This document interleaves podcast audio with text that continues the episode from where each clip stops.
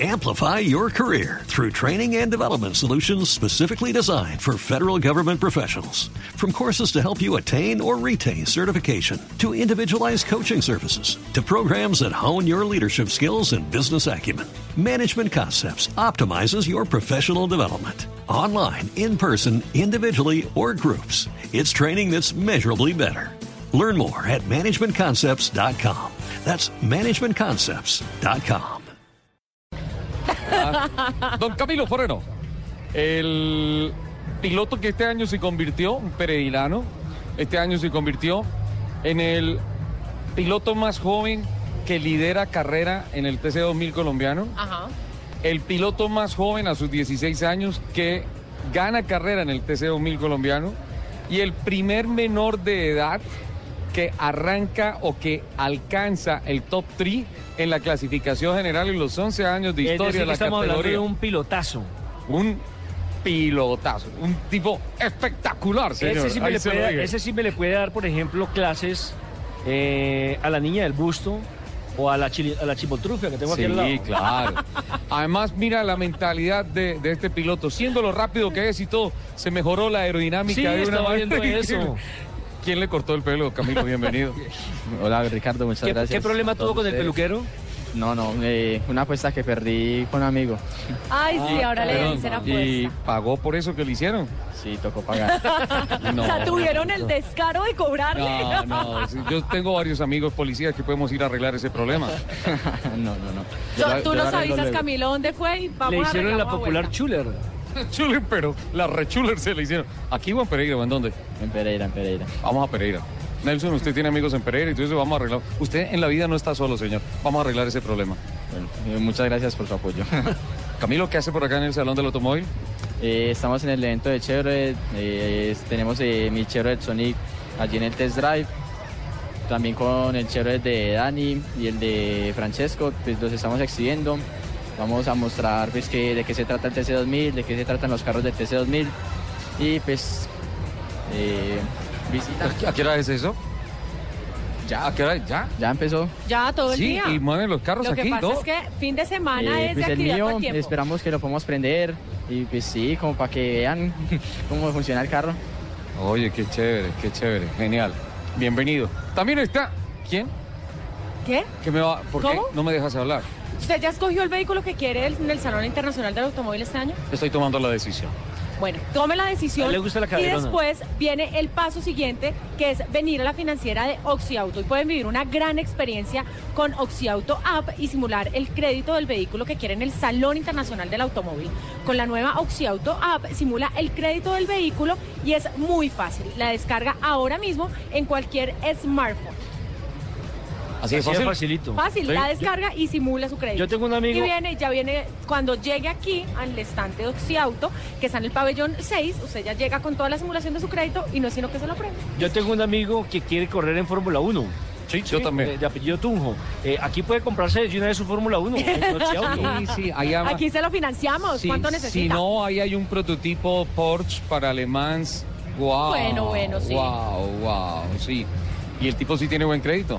Tiene buen crédito y es hasta buena persona el tipo. No, a mí me dijeron que estaba cortado en diferentes medios de comunicación. Sí. No, Eh. aquí, aquí siempre Pues es que uno bienvenido. diga que buen piloto, una cosa así que digan que brutos. Le falta, ¿no? Le falta, le Pero el falta. chino es buena gente, ¿para qué? Hablamos el, chino, de... el chino promete. El pelado, de- el pelado va girando unas vueltas en el autódromo hasta mejora. Lo único que, le perdo- que no le perdono es que ella está más alto que yo. Pero me dicen, eso Pero es cualquiera. que cualquiera es más alto que tú.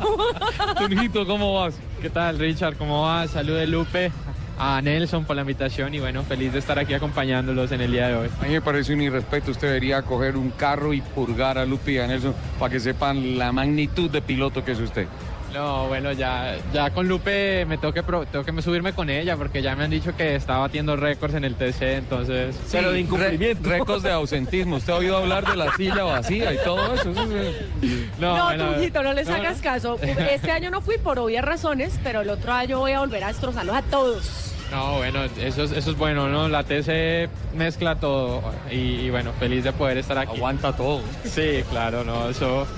a competencia de Fórmula 1 le hacemos, ¿no? Quitar las palabras de este monstruo. Tunjito, ¿qué hace aquí en el salón? Bueno, aquí acompañando a patrocinadores, eh, gracias a tener la oportunidad de estar desde la semana pasada y, bueno, feliz de poder estar aquí. Eh, también trabajando en el presupuesto del próximo año, que se nos viene la- la- el objetivo de repetir la categoría, la Fórmula Renault 3.5 y bueno, apuntar a estar arriba en el campeonato, ¿no? La World Series, ¿no? En la World Series, exactamente. Dame un segundito porque quiero que hablemos un poquito de ese tema. Creo que Camilo tiene que está, está trabajando ya con el carro, creo que lo tendría parqueado aquí. eh, por tanto, quisiera primero agradecerle, segundo preguntarle qué pasó con el proyecto de Argentina. Se estaban tocando puertas allá, había una gente que estaba interesada cuando usted corría la Fórmula Renault 1600 Nacional de Argentina, había gente del TC 2000 de Argentina que estaban interesados en usted. ¿Se siguieron haciendo gestiones allá? ¿Qué pasó? Bueno, pues en realidad para que un equipo de TC2000 ya lo pueda apoyar a uno es principalmente hacer toda una temporada en Fórmula Renault. Eh, yo lastimosamente solo pude hacer dos carreras pues porque el presupuesto no nos alcanza para hacer más.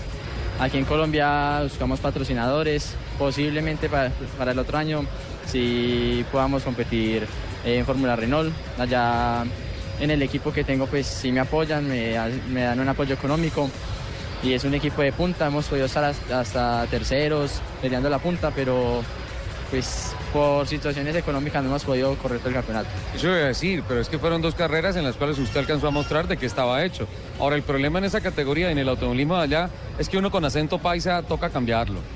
ah, sí, sí, ¿Y siempre por qué? Oiga. me, me piden que diga como las palabras de groseras de Colombia en Argentina en todas las entrevistas. Y Usted no dice en las entrevistas, esta curva yo la cojo así. pues se me sale el colombiano y pues también, digamos, me parece gracioso es, digamos, el acento argentino, como se expresan ellos a comparación de uno, pues, pues es chévere. Camilo, uh, usted merece un uh, futuro internacional. Se lo digo no solamente como periodista, sino como admirador de su talento. Tiene la edad. Eh, su papá Eduardo es un dedicado a este tema, sabe el talento que tiene en su hijo y por tanto pensamos que, que las cosas tienen que fluir porque usted tiene que mostrar afuera toda la velocidad que tiene. Yo creo en usted. Sí, Ricardo, muchas gracias. Pues sí, todo eso es gracias a mi papá, a mi familia, a mis patrocinadores. pues gracias a ellos fuimos a correr el TC2000. Casi logramos ser campeones y campeón de novato del año, pero por dos carreras que no pudimos terminar, no pudimos tener ese título. Así son las carreras, así es el automovilismo. Ya los éxitos vendrán. Muchas gracias a ustedes. Saludos al peluquero. no, eso lo arreglamos. O sea, Camilo no está solo en la vida. Ese problema hoy lo arreglamos todos. Bueno, bueno, gracias. Camilo Forero, hablando con nosotros. Tu hijito, a Wall Series 3.5. Mira que hay una, una gran A- Además ya, discusión. ya, ya lo trae remarcado, ¿no? En la Claro, chaqueta. claro. Eh, eh, me, me extraña es que Gonz- me extraña es que Gonzalo no lo marcó por detrás para que no se le vaya a perder aquí en la feria con tanta gente. No, por el contrario, ahora Oscar es el que cuida a Gonzalo. Ya empezó a sufrir de demencia senil y se pierde a toda Ave hora. María. En los autódromos antes era Gonzalo, vengan, ¿dónde estará Oscar? Y todo eso. Ahora en los autódromos es Gon- eh, ¿Dónde Oscar está diciendo, Gonzalo? ay Dios mío, Gonzalo, llame se me puede perder, a la hermano mayor". y todo eso. y- Ah, pero bueno, hay cosas que ir, se pueden ir mejorando. Hay una discusión muy interesante sobre finalmente cuál es la plataforma real de talentos hacia la Fórmula 1. La GP2 sigue coronando campeones dentro de la estructura GP2 y GP3, ¿sí? Que se quedan allí, que de pronto van al DTM, que de pronto van al Campeonato Mundial de Turismos, pero no aparecen las posibilidades reales. Bueno, a excepción de Felipe Nasser, que este año logró el cupo en la escudería Sauber para el año entrante. Pero debería ser como el 99% de los talentos que salen allí ir a la Fórmula 1 y la World Series, por el contrario, se ha generado más talentos para allá. Entonces está el secreto, ¿qué pasa? Bueno, yo creo que en este momento la categoría tiene una gran ventaja que es el tiempo en pista y también el calendario general, ¿no? Este año pues contamos con la suerte de tener a Carlos Sainz subiendo a Fórmula 1 a reemplazar a, Jan-Eric Verne. Ya está confirmado con eh, Verstappen Jr. en la escudería Toro Rosso. Y, bueno, eso yo creo que es algo muy bueno porque muestra el nivel de la categoría, ¿no? Eh, aparte, hemos tenido la, la posibilidad de ver pilotos que están ahorita probando GP2, en el caso de Pierre Gasly, que eh, quedó segundo en el campeonato y está liderando los test con el equipo Dams Racing de GP2. Muestra el nivel que tiene la categoría y eso es bueno porque muestra que están saliendo los pilotos ahorita hacia Fórmula 1 de, más de la 3.5 de la World Series que la GP2, ¿no? Entonces una ventana mucho más grande para poder vendernos en mi país y buscar la, la oportunidad del apoyo de cara al futuro. A usted le tocó con Bianchi, le tocó con Kayat, le tocó con todos ellos. Sí, bueno, creo que he estado en una... He tenido Una camada brava. Sí, yo creo que una de las mejores, ¿no? Eh, desde muy joven corriendo con Carlos, con Kvyat, ahorita con Nick Debris, que queda campeón de la 2 litros y va a estar en la World Series.